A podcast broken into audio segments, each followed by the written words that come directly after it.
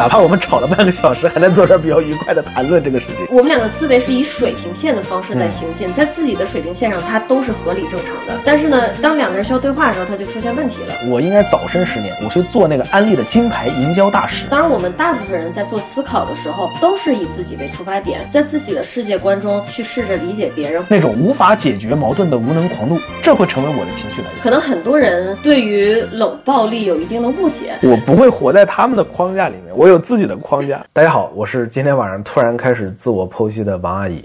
大家好，我是其实我们本来在录另外一期节目，中间打起来了，打算开录这期节目的李叔叔。这是一期非常突然的节目，我们本来在录另外一期，但是中间呢发生了一些小小的矛盾，然后呢，我们经过一些比较激烈的意见交换之后，吵了半个多钟头吧。哎，你说的没错。然后经过一些争吵之后，我们决定进行一个有感而发的、突如其来的增加节目。呃，关于刚刚吵架的内容以及我的自我剖析。哦，加一句，这是一档愉快的夫妻闲聊节目。你说的没错，哪怕我们吵了半个小时，还能坐这儿比较愉快的谈论这个事情。那我们先来复盘一下刚刚发生了什么。我们刚刚那期节目的主题呢不重要，重要的是我们在录制的过程中谈到了关于年龄的问题。对我是不是应该先说一下，这期咱们的主题做什么呢？就做。自我剖析，以及有时候他确实需要别人来帮你发现自身的问题。除此之外，还有向大家展示一下我们是怎么吵架的。OK，你开始吧，讲前因后果。嗯，刚刚发生了什么呢？发生到刚刚我们两个在录制节目的过程中呢，李叔叔问我我多大了？呃，先是你说了一个虚岁啊，对，其实我这个虚岁算法好像也是错误的。先是我提到了我的年龄，我说我也三十了。对，然后李叔叔问我你怎么三十了呢？然后我跟他说，按照中国虚岁的算法，不是要加一岁吗？但这里问题呢是按照我自己的算法，我呢只会用当前年份减掉我的出生年份来算我的年龄，我一直都是这么算的，所以我用这种方式算出来的年龄加了一岁，我说我三十岁了，但实际上呢，这个算法是错误的。呃，严谨的来讲，王阿姨今年就是现在这个节点，距离她到我们医学意义上的三十岁，实际上还有。一年半吧，对，一年半。当时呢，李叔叔就问：“哎，你多大了？”然后我就告诉他，用二零二三年减掉我的出生年份，我二十九了。我现在就觉得这个事情有什么好吵的？不就是一个智障吗？你这么说，我觉得我就我又想跟你吵了。你不，我觉得你不能这么说，这不是智障问题啊。我们来继续复盘刚刚吵架的前因后果。首先，这确实是个芝麻绿豆点大的屁大点的事儿。然后呢，李叔叔就问我：“不对呀。”那按照你是怎么问来着？我其实就问了一个很简单的问题，我就说，那按照正常的出生零岁这种算法，过一年以后是一周岁这个算法，你今年到底是多大？我问了这么一个问题。当时我听到李叔叔这个问题之后呢，我觉得我没有必要回答他，因为按照出生零岁来算的话，跟我自己的算法比，误差顶多就一岁。就是说是这样的，到今年年中的时候，这个人。才过二十九岁生日，他现在其实是二十八。对，严谨的说就是这样。嗯嗯。但是我当时想，那二十八跟二十九也就差一岁，这一岁这个误差好像也没什么必要。最逗的是，我俩为什么吵呢？是王阿姨觉得我为什么较这个真儿，但其实我没有较真儿，因为在我看来，我只是问了一个很简单的问题，就是今年过生日的时候你多大？因为我觉得这是很正常的一件事。我们无论是要填一些身份上的表格，还是比如说朋友过生日，你都会想知道一个精准的这个数字。那你要给人家买东西啊，要附上什么贺卡，或者要买蜡烛啊，其实你都是需要知道这些精准的这种数字的。然后，另外就是在我的认知里面，我们所有人在现代文明社会生活，甚至像我们这种出国需要填很多重要的身份上面的表格的话，是不可能有人不会精确计算自己当下是什么年纪的。就反正我这边的出发点是这样。虽然我觉得你在内涵我不是个文明人，没有，那你要这么想，我也拦不住。哎，吃屎吧你！这里有个很好玩的。我确实啊，因为我这个人比较随意，我也比较懒。我从小到大填任何表格都是用当前年份减掉我的出生年份，填的年龄。就出现了一个最奇妙的事情，他说了这句话以后，我当时就问他，我说，比如说你年中过生日，二零二三年年中之前你填身份信息，任何表格你都填你二十八岁。二十九岁，对吧？二十九岁对，对，然后年终过后后半年，你填任何表格也都填自己二十九岁，对，它就会出问题，对不对？然后王阿姨，您是怎么说的呢？确实没出过问题啊，因为我一直都这么填，确实没有出过问题。你想，美国大 美国大学入学是一般九月份，我我确实我九月份之后的表格跟我入学前填的所有表格，我都是一个年龄。然后我当时就很吃不消，因为就是在我的世界里，这个事情它不存在，你知道吗？当然，这不是我们自我剖析，还是让我先骂你？不是你听我说，我们还没有解释清楚争吵的核心是什么。嗯，说吧。我们会发生争吵的核心是李叔叔明确的问了我今年过完生日之后多少岁，但是我没有回答他的问题。我在心中进行了思考，我的思考很简单，管我过完生日多少岁，它重要吗？它不重要，我觉得它不重要，所以我拒绝回答这个问题，所以我依旧回答他二零二三减一九九四五二九啊，这就是我们今天争吵的核心。没想到吧，这事儿吵了。对，为什么会吵呢？继续啊，延续着刚刚我说的，因为李叔叔觉得我在钻牛角尖，因为我就是不愿意回答他这个问的已经很明确的问题。我也觉得李叔叔在钻牛角尖，因为我觉得你问这个问题没有必要，他顶多差半年嘛，顶多差半岁，这就是我们为什么会争吵了。然后我说一下，在我看来，这个争吵以及我们两个日常生活中大部分类似的争吵的来源，呃，首先是咱俩确实性格差异特别特别大，你就是大大咧咧那种，我就是平时就很严谨，我本来就是这样人，但我不是百分之百这么严谨啊，我也会有特别稀里糊涂的时候。但总的来说，像我刚才问这样一个“你今年多大”的问题，至少说在我的朋友圈子里，我们会觉得大概就是在问你今年过生日，比如说我今年过生日三十三或者三十四或者三十五，是在问这个数。嗯，但是在你的世界里应该是不是的。是这样的，我在过去生活中，特别是家里亲戚问我的时候，我也发现了这有问题。所以我，你会你有没有发现，我现在每次回答我多大的时候，我都会把我的计算方式、计算公式直接也报出来。比如说，你就算每的计算公式也不准。你们听我说，每它准不准不重要，重要是让别人知道哦，这个傻逼是这么算的，那他他就知道我这算的有没有误差了。对，它其实就是一个大家思维方式的问题。我们两个很多争吵都是，可能你从你的出发点来说也是对的，或者说从客观的角度来说也 OK。我也是这样的，从我的角度出发，客观的来看也都 OK。但当我们两个，就是我们两个思维是以水平线的方式在行进，在自己的水平线上，它都是合理正常的。但是呢，当两个人需要对话的时候，它就出现问题了。但是我觉得矛盾的核心其实不在这里啊，矛盾的核心不在于我们两个的思维有多大的差别，而是在沟通的过程中有没有告知对方有这个差别。我们刚刚的矛盾产生的核心就在这里。我在回答的时候，我没有告诉你，我没有跟你说的很清楚说啊，我知道你那是怎么算的，或者我不知道你那是怎么算的，而是选择跳过你的问题，直接把我的计算方式告诉你了。这是我们矛盾的核心所在。这就是我们要剖析的第一点。今天关于为什么会出现这个问题，我们俩之前也聊过很多次，是因为我个人分析王阿姨这个人，她是属于她的一切思考都是建立在自己的世界中的。当然，我们大部分人在做思考的时候，都是以自己为出发点，在自己的世界观中去试着理解别人，或者是做不到理解别人。但是呢，有的时候呢，有一些人是可以。真的是站在别人的立场去理解别人的东西的，但是王阿姨她在这方面不是，她是在自己的世界里，以为自己站在别人的立场上去理解别人的东西的。我觉得是这样。嗯，我觉得我在某些场合，这个换位思考能力还是比较强的。但并不是每次。对，但在日常生活中，我真的我真的做的比较差。它就是取决于，可能在你这里。去换位思考这件事儿，需要你主动的要求自己去做，你才能做到。像刚才明显就是你没有主动的要求去做，你只是还有另外一点就是你很喜欢优先表达自己想表达的，而不是优先回答他人的问题。刚才就出现了，嗯，你只是想优先表达，我告诉你我是这么算的了，嗯，知道我是这么算的了，你知道这个算的结果就行了，但你并没有回答我的问题，对吧？对，嗯，让我自我剖析就是在刚刚我的大脑思考过程中呢，我确实。也想到了，好像是有那么一种算法，但是我好像也不知道那怎么算。然后后面就是重点，后面我我自己觉得那不重要，嗯，无论怎么算，差距都不大，那不重要。这是我的问题所在，因为在这一瞬间，我的自我意识占了上风。虽然只是我的算法和你的算法对吧？但我这里觉得，我就自己下了判断，我觉得你那个不重要，哪怕你在问我，我也觉得那不重要，然后我就还是把我自己想说那个告诉你了。这个就是我觉得我今天这个问题所在了。还有另外一个点，就是刚才那个已经结束了。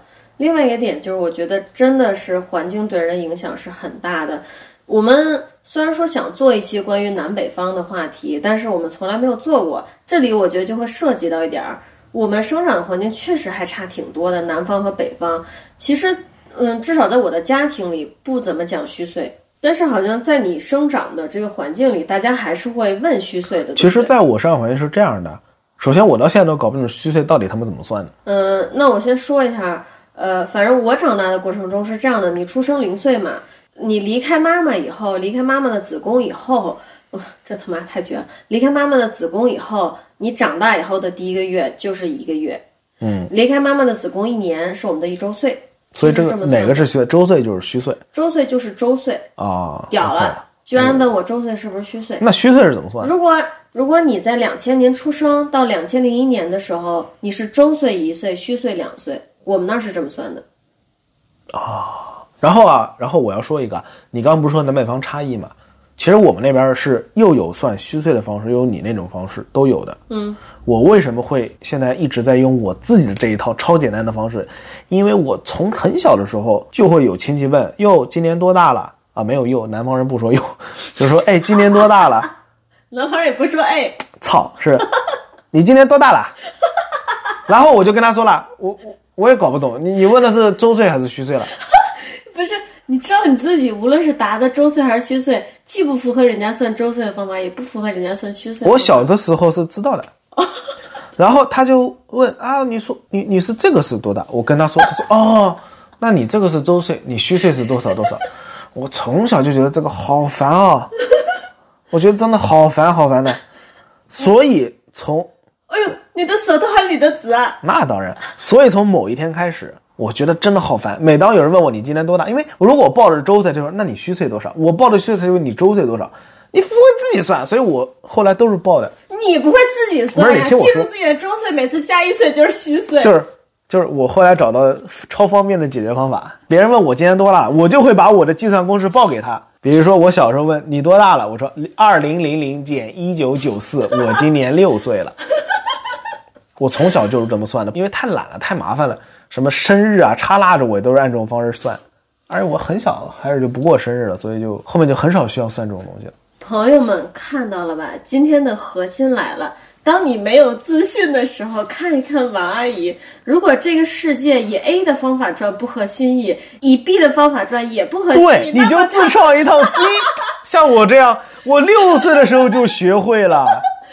让他们都围着自己转就可以了，我他妈！因为我觉得真的好麻烦呀，就是为什么要有两套算法呢？所以其实南方就是说，南方最后啊，他最后自创了一套，无论你按我们正常虚岁算还是按实岁算，算出来都跟他算出来的不一样的。不是不是不一样的，你要这么想，偶尔能对上。不是 对，每年有一半的时间能对得上，好吧，好吧，是吧？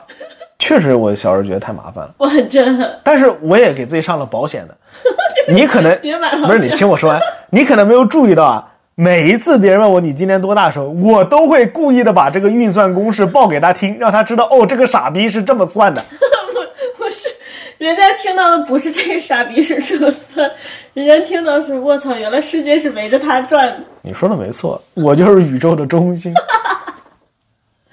我要笑死了！不，其实其实，我觉得更多的，咱们这个争吵的重点，一个是我刚刚说的，我们各有各的思考方式，是两条平行线在运作。那很多时候沟通的时候，如果沟通不到位，那肯定是会产生这个误解和矛盾的。另外一个就是我真的很随便，我太随便了，包括刚刚那个事情，我都是觉得这是个很随便的事情，我没有必要，所以我才会产生我没有必要这个想法，对不对？我们大部分吵架确实有，我们之前还有过一次，还有过一次是约了一个时间点。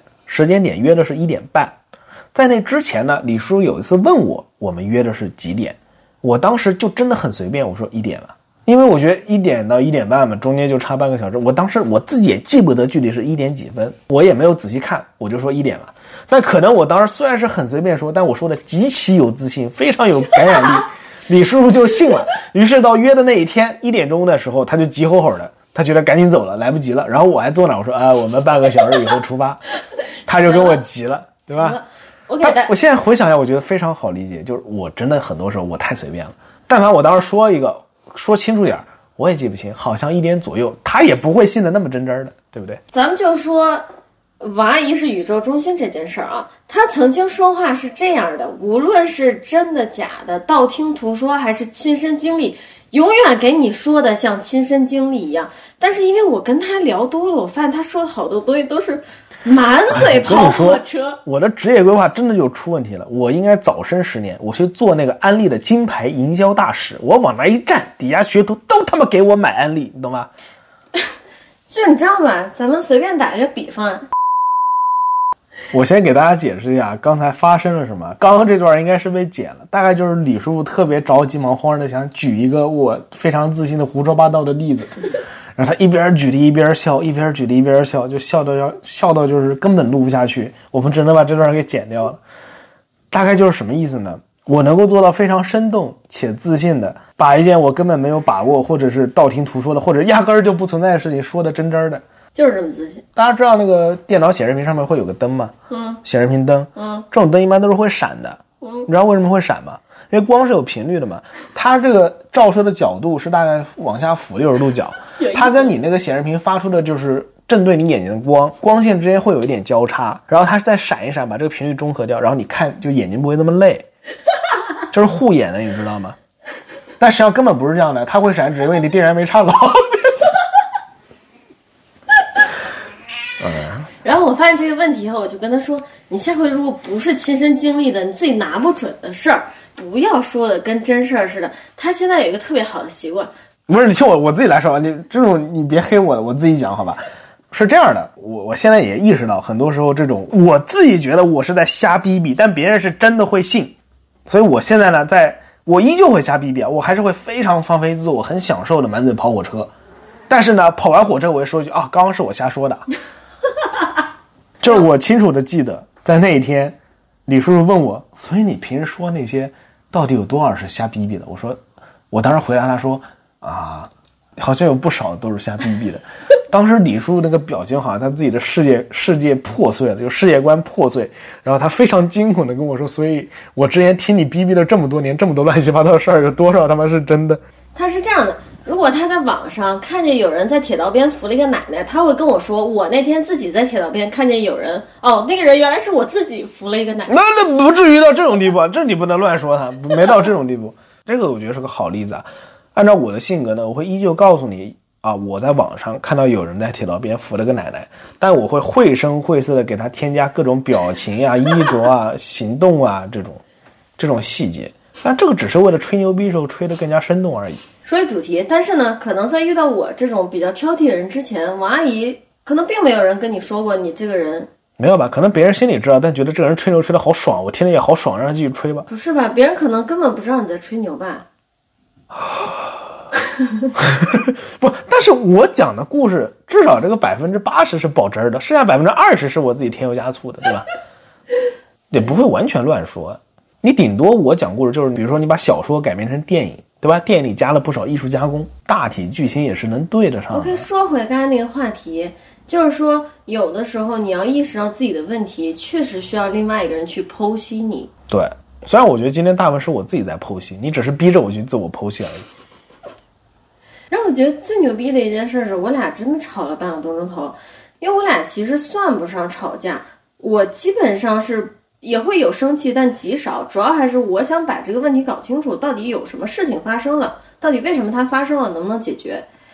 所以就是说，其实刚才也不能算是说吵架吧，是这样的，我和李叔叔的吵架，首先很少会走到发泄情绪的这一个地步。会有的控制的会有但是呢，当我想发泄情绪的时候，李叔就说：“你别说了，我不听，你冷静一下。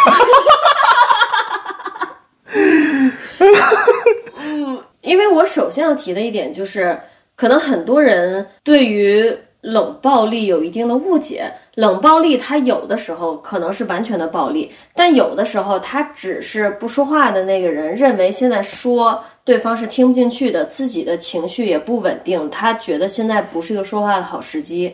我不是说所有搞冷暴力的人都是这么想。你以前那是真冷暴力，对，但我现在，我现在当我说话的时候，如果不了解我的人可能会觉得我在冷暴力，但其实不是。而且我不光自己会停下嘴，我还会让王阿姨停下嘴。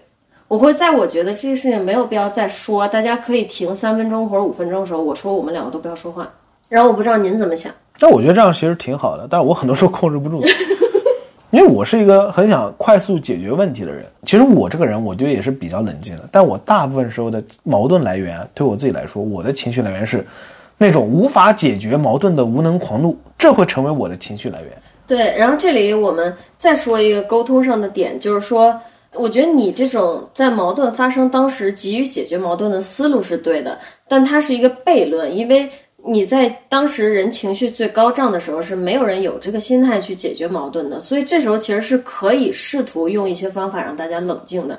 你冷静以后就能去找解决方法了，但因为你太急于找解决方法，你又不能冷静，所以你就进入这个恶性循环。可能对有些人是会这样的。我最近也在试着去改善这个。我觉得你做的特别牛逼。我们刚才吵了半个小时，然后我说这样吧，我们先十分钟停下不说话，然后之后你就进入自我剖析。虽然开始是我按头的，但最后你居然说了，嗯，这次是我的问题。没有，我其实冷静的是很快的。你发现我最近也有变化，之前吵完架我总是受不了。那李叔叔是吵完架的时候，他在冷静，他可以直接倒头就睡的没没有没有这种事情，啊是演的啊，啊，是这样的吗。我操，你演的好好啊！我老每次都老气的，你知道，每次我都特别气，真演的。你在说什么情况？你得你得说一下。就是我们有时候吵，就是吵完一架呗，晚上你都可以就是往床上一躺还能睡着。是这样的，我也没有睡着，但他对我也造成不了太大影响。是很多时候在你看来我们在吵架，在我看来我只是在找问题的原因和解决方法。是这样的，我在找不到这个原因和解决方法的时候呢，我是很难入睡的。虽然我嘴上这么说啊，但可能在你眼里，我只是在床上挣扎了个两分钟，然后就睡着了。但是在我自己的主观意识里面，我可是辗转反侧了很久。你看，您又回到今天主题吧，地球上的表都是围着你。哎，你他妈，烦死！但我最近是有改善的。之前我也是跟李叔大吵一架，然后李叔大半夜出去暴走嘛，大半夜，然后我又担心他，我就跟在后面跟着他。然后他发现我跟着他，在那儿堵我，他堵我说你回去睡觉。哎呦，就所以说，不是，你听我说，听我说，然后我就真的回来睡觉了。我他妈一沾枕头就睡着了。结果李叔叔过了几分钟，他自个儿也回来了。他一想，我比他才早走那么五分钟，居然一回家之后我都已经睡着了，他就很气。咱就说太理性的人有时候没法吵架这件事儿。那天我俩吵架，非常非常，那天是真的气，非常非常气，就在大阪街头暴走，当时都凌晨了。然后王阿姨虽然是吵架，但不放心我，就追出来。我也知道她追出来，毕竟我们都是代侦探，对不对？明明是在吵架，但是我又想说，大半夜的，我俩一个在马路这边，一个在马路那边。如果他追我追太急了，因为他有时候急起来会失去理智啊，我又担心他追太急了，又闯红灯，又出什么事儿，我还得跟那儿等着他。明明我可以甩掉他，我跟你们讲，就是一出电视剧，知道吧？然后我还我还保有理智，谁他妈拍那么蠢的电视剧啊？他妈！我等到他以后，本来我想甩开他走了，我只能等到他，就又接着吵，对吧？俩人碰面了，接着吵，吵完以后呢，我说你就回家吧，你不要再跟着我了，是气话。然后他回家了。啊，我当时以为你是认真这么说的。你是认真的吗？一开始你也是这么说的，所以我追出来一次，那第二次，那我就回去呗。对，然后他回去了，然后我倒头就睡。对，我回去了，我也可以接受的，啊，我没有那么的作的。然后呢，我就回家了。他他生气了，猫猫生气了，猫猫猫猫生气了，猫猫哦生，气了。走，让他走，让他走。然后我一回家，他睡着了。我现在想想还觉得好搞笑啊！他还睡得呼呼的。我操！然后，然后我把他叫起来，我说：“你睡觉干嘛呀？”然后他说：“我困呀。啊，我真的这么说的，太蠢了！我操，别说了，太蠢了，把这段剪了吧，别别剪进去了。”OK，那我们讲完王阿姨是宇宙中心这件事儿。你我他妈的怎么在说？不不不不是这样，不是这样。我只是嗯，哦算了，我就是宇宙中心，就继续这。样，我们讲完王阿姨是中国的中心这件事儿，我们来讲下一件 事儿，就是关于我们两个为什么是两条平行线。比如说刚才关于生日怎么算，我不知道它是一个北方的东西，还是一个北京的东西，还是一个我们家或者我周围朋友圈的东西。但是在我的世界里，当人家问你你今年过生日多大的时候，大家就会告诉你你我今年过生日多大。这个我觉得不是一个南北方，就像我刚刚说的，很有可能全国都是这样，全国都是有周岁和虚岁这两种算法的，只是我自己新辟了一另外一条赛道出来而已。那我还说什么呢？说你耳垂大有福气呗。哎，那是确实。哎呀，不是，哎呀，怎么说呢？但我也给自己加了保险就，像我刚说的，你问我多大，我也会告诉你二零二三减一九九四，对吧？这又回到说他是宇宙中心这件事儿，我跟他说这个生日这个事儿死活说不明白，然后我给他举了一个简单的例子，他不是一个厨艺大师嘛，热爱做饭，对吧？热爱厨艺，然后我跟他说，你刚才在做的事情，就好像我问你说，王阿姨应该是这瓶老抽，还是应该是这瓶生抽？然后王阿姨说随便哪瓶都一样抽，然后我举完这个例子他就懂了呀。我跟你说，如果是选酱油，他一定跟你较真儿到死。但你问他生日啊，问他其实乱七八糟其他他不关心的东西，确实我，不关心的我。觉得当时就是这个例子让我哦，原来是这么个意思。而实际上你自己也是一个做饭的时候必须得分清各种油、各种盐、各种糖的人。对，嗯你刚刚的那个酱油例子其实还不够细啊。实际上，刚刚发生的事情应该是这样的：比如说，我是个做饭的，而你不做饭，对不对？我问你，我说李叔叔，用生抽还是老抽？李叔叔心里想，生抽、老抽都是酱油，所以他就用了普通的日本酱油。这就是刚刚我们两个争吵所发生的问题，因为在李叔叔的世界里面，这两个酱油都一样，他不知道用生抽还是老抽会有什么影响，他不觉得这很重要，所以他直接用了普通酱油。我刚刚就是这么想的。你看啊，这件事儿它还有一点就是说，比如说我自己是一个对做饭真的毫无兴趣，甚至是负兴趣的人，就是负数的那个负。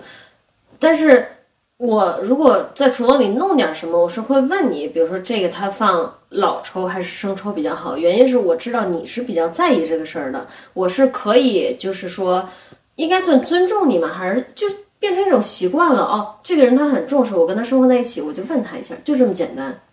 呃，还有就是说，刚才咱们也有聊过举例的，我现在还是习惯所有东西把日元换算成美金嘛，这样我脑子里知道它是一个什么数。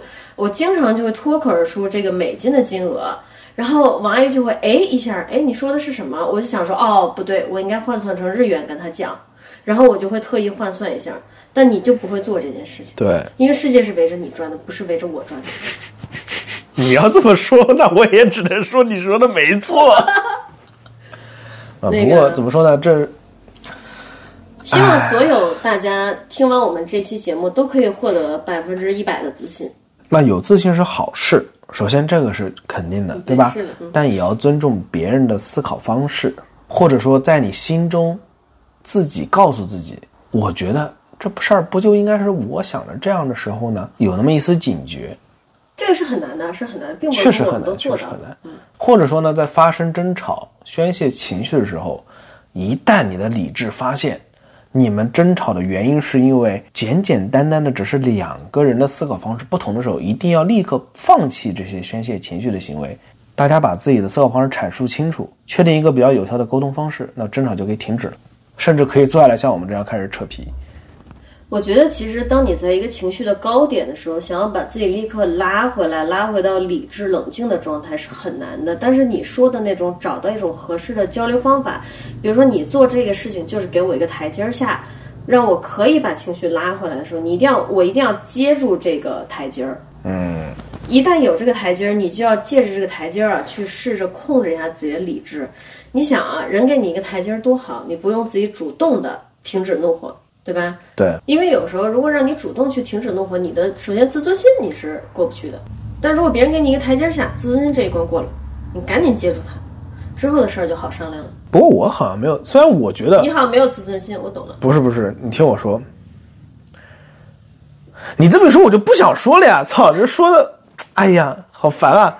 对不起。那他妈，我在我眼里啊，我觉得至少在吵架的时候，我我觉得自尊心是个很碍事儿的东西，是的，他非常碍事儿。所以现在很多时候都是很碍事儿的东西。我的想法就是，我坦率的认错会让我觉得我更屌。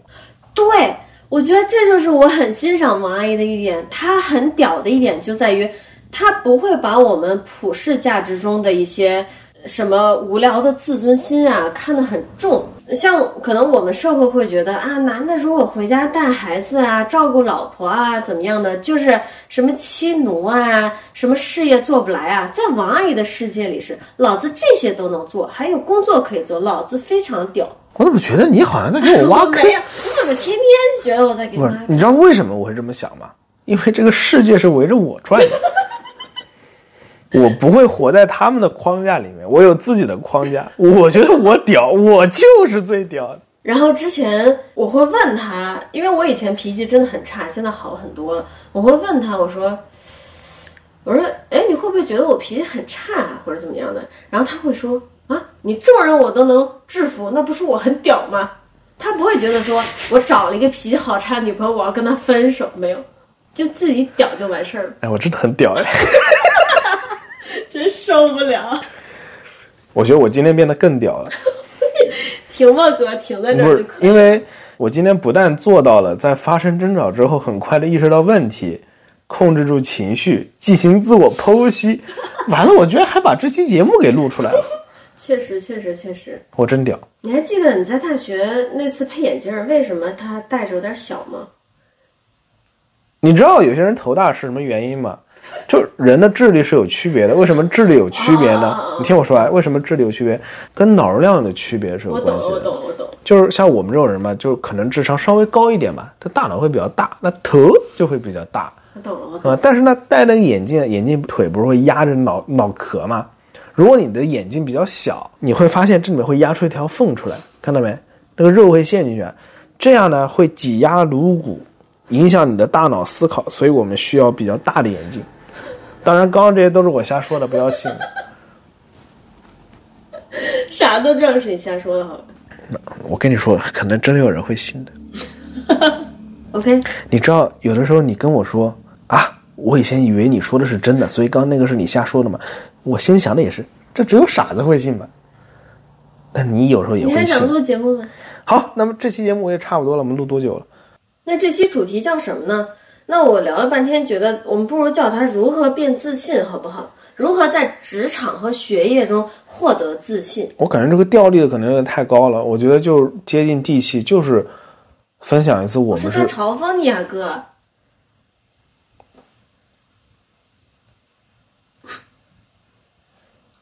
是这样的。我觉得你完全可以命名为你当真了？你看了没有？你平时说话的时候就是这样的，你懂吗？不是我我不是不是你不懂哎怎，么会有人会信呢？怎么会有人会信我刚才说的那些话呢？